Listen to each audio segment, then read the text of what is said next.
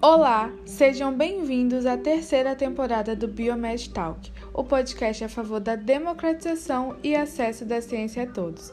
Nós somos alunos de biomedicina do IF de Vila Velha e convidamos você a focar nos conhecimentos hoje.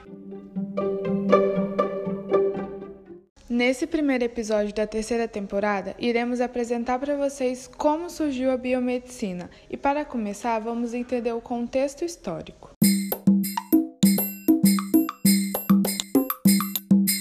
Há meio século, no período pós-guerra, a ciência repercutiu um momento de profundas transformações no Brasil e no mundo. O desenvolvimento da genética e da biologia molecular redirecionou o rumo da pesquisa e abriu debates. A biomedicina surgiu no Brasil em 1966, com o objetivo de formar profissionais para atuarem como docentes especializados em disciplinas básicas das escolas de medicina e odontologia. Além disso, eles atuariam como pesquisadores científicos. A profissão foi regulamentada em 1979 e o Conselho Federal e os regionais de biomedicina foram criados e hoje regulamentam o exercício da profissão em suas várias especializações. Esse curso passou por várias mudanças curriculares, que ampliaram suas habilitações e qualificaram os profissionais. Agora você já sabe qual foi o caminho seguido para o surgimento do curso, mas precisamos compreender um pouco mais sobre essa criação. Em 1966, a biomedicina começa a criar suas raízes no Brasil.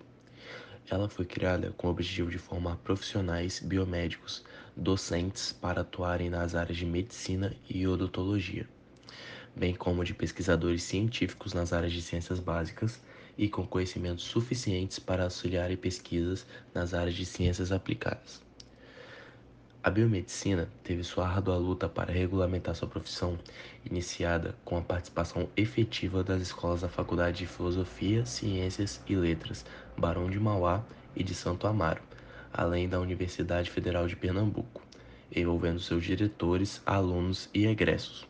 E a biomedicina começou a realmente se popularizar em 1989, com a criação da primeira, segunda, terceira e quarta região, tendo como objetivo principal atender os interesses da profissão e incrementar a supervisão e a fiscalização do exercício profissional em nível regional.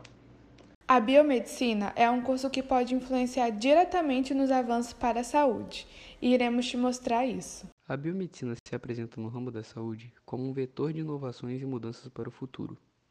A ciência biomédica é hoje, junto com a biotecnologia, um dos principais meios de modernização e avanço no entendimento de doenças, infecções, parasitas, antígenos, entre outras importantes nuances da área da saúde. Como o biomédico é um profissional atento e dedicado aos fazeres corretos do método científico e dialoga bem com os outros profissionais da área da saúde, nossa área vem como uma forte desbravadora para o futuro, desde novos medicamentos até a cura de doenças que hoje temos como incuráveis. Segundo o professor Nicholas Rose, da London School of Economics and Political Science, muitos têm a esperança de que avanços na biomedicina levarão a um alívio do sofrimento, ao desenvolvimento de drogas mais efetivas e seguras, evitarão muitas doenças e permitirão que inférteis tenham filhos. Espera-se ainda que esse desenvolvimento possa levar também à cura de condições hoje intratáveis e muitas coisas mais. Essas técnicas biomédicas são tecnologias de esperança. Dito isso, com todo esse exposto, é inegável como a medicina traz na população e no meio acadêmico a ideia de prosperidade e modernização, de avanço e de importante mudança, sempre para melhor. Expomos para vocês como foi a criação da biomedicina e qual a sua importância no avanço para a saúde, mas ainda não acabou. Vamos ver algumas curiosidades sobre ela. Fato curioso: um biomédico brasileiro integrou a equipe de um dos ganhadores do Prêmio Nobel de Medicina ou Fisiologia em 2018. Seu nome é Jorge Scott. Doutor em imunologia, graduou-se em biomedicina pela Universidade de Araraquara, Uniara, em São Paulo. Manteve o foco de sua carreira em pesquisa e atingiu um patamar que poucos profissionais conseguem. O prêmio Nobel foi sobre o estudo que aumentou a efetividade dos tratamentos contra o câncer com a imunoterapia. Os laureados foram James Ellison e Takuzo Hojo, do MD Cancer Center, Texas, Estados Unidos. A minha participação não está diretamente ligada à contribuição ao Prêmio Nobel, cujas pesquisas começaram nos anos 90. O meu envolvimento e minha história vieram bem depois dessa época. Durante três anos, fui um dos pesquisadores da equipe liderada por Jim. Eu realizava todos os estudos científicos de imunomonitoramento em pacientes sobre alguma forma de imunoterapia, diz Jorge. Ainda em seu relato, ele comenta sobre o que fez escolher biomedicina como profissão. Uma das razões que me fizeram optar pelo curso de biomedicina foi a amplitude de conhecimento e o caráter multidisciplinar que somos expostos e treinados a desenvolver e participar desde o primeiro ano de graduação.